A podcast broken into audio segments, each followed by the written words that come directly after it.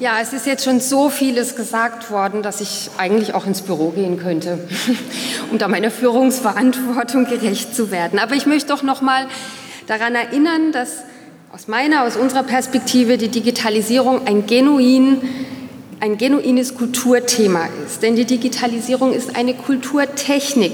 Sie ist eine gar nicht mehr so neue Kulturtechnik neben Sprache, Bild, Musik und vielem anderen. Ich glaube, man muss es einfach auch mal so runterbrechen. Und die Aufgabe der Kultur ist es im Zeitalter der Digitalität, digitale Führung und kulturelle Führung zu übernehmen. Und warum können wir das mutig, angstfrei und selbstbewusst, Herr Gabriel, warum können wir das auch für uns beanspruchen und warum können wir da so reingehen?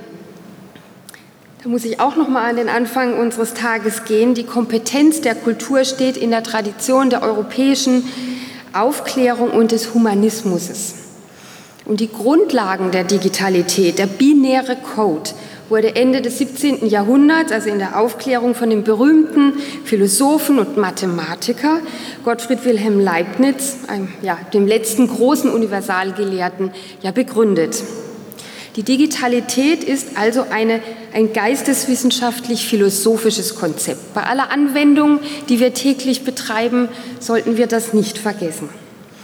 Dauerte dann halt 300 Jahre, bis entsprechende Technologien und Apparate erfunden wurden. Und naja, jetzt werden wir eben von Silicon Valley und aus China mit der Anwendung der Digitalisierung überrollt. Aber das ist nicht das, was eigentlich der Kern der Digitalisierung ist. Und die Aufgabe der Kunst und Kultur ist es nun, die Digitalität wieder auf die Tradition des Humanismus auch zurückzuführen. Und das ist ein europäisches Thema. Eingequetscht und überrollt von USA und China sollten wir uns darüber ganz besonders bewusst werden. Sie haben heute von der Californication gesprochen.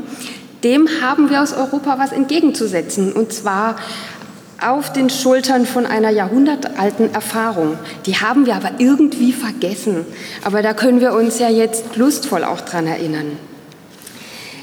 Wir haben die Aufgabe, den Bürgern und den Individuen die Risiken, aber auch die Potenziale der Digitalisierung aufzuzeigen, unabhängig von diesem ganzen Handling mit den Smart Devices. Und es ist nicht die Frage, ob die Aufklärung zu Ende geht, sondern wie es zu einem Update der Aufklärung im Sinne dieses neuen Humanismus oder fortgeführten Humanismus kommen kann. Und wir sollten die Digitalität als kulturellen Raum begreifen. Heute war so viel die Rede von den Räumen. Und natürlich sitzen wir hier in einem analogen Raum, aber auch die Digitalität ist ein Raum. Ja, und jetzt möchte ich noch mal so in den Alltag kommen. Wir alle vertreten oder viele vertreten hier eine Kunstinstitution, Kunstbetriebe, die sich ja irgendwie positionieren und verhalten müssen in dieser Digitalität, die uns eigentlich sehr nahe ist. Die Herausforderung ist die Komplexität, mit der wir alle kämpfen. Und die wird durch die Digitalität exponentiell erhöht. Und auch wir Kulturinstitutionen stehen in dieser Spannung von Komplexität. Wir sollen Vergangenheit bewahren, Repertoiresammlungen und Archive pflegen und gleichzeitig sollen wir aber die, die Gesellschaft an diese Kulturtechnik heranführen. Und wir müssen das Spagat machen zwischen Dienststelle und kulturellem Start-up. Das ist ziemlich stressig manchmal.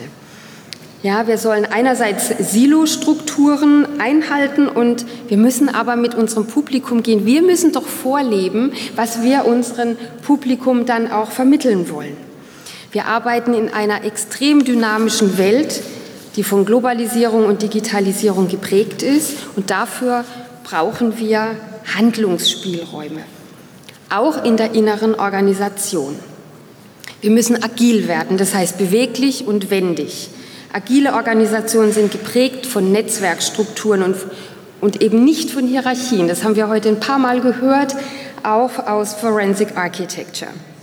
Die wichtigsten Werte dabei sind Selbstverantwortung, Selbstorganisation, Flexibilität und Kooperation und Exploration. Und wir sind heute hier in diesem Experiment Open Codes. Es ist jetzt schon genug darüber gesagt worden. Ich will es nicht noch mal wiederholen, aber an meinem Tisch meinte ein Mitdiskutant, dahinter könnt ihr nicht mehr zurück. Und das sage ich für uns alle hier im Raum. Wir haben dieses Experiment nicht für uns gemacht.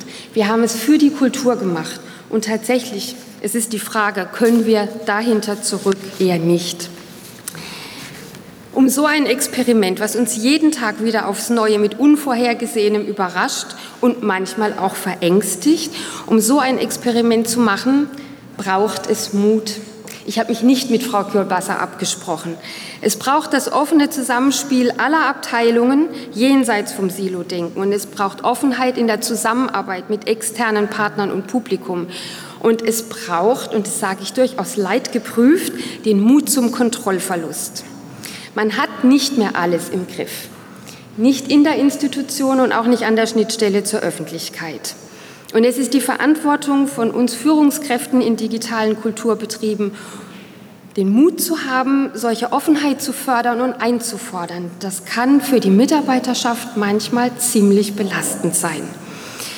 Und wir hoffen, dass die Kulturpolitik mit uns kämpft, dass die notwendige Freiheit dafür erhalten bleibt oder geschaffen wird, dass wir nicht zwischen Brandschutz, Siedlungsabfallrichtlinien und Unterschwellenverordnungen diesen Mut und diese Offenheit nicht mehr für die Öffentlichkeit auch vorleben können.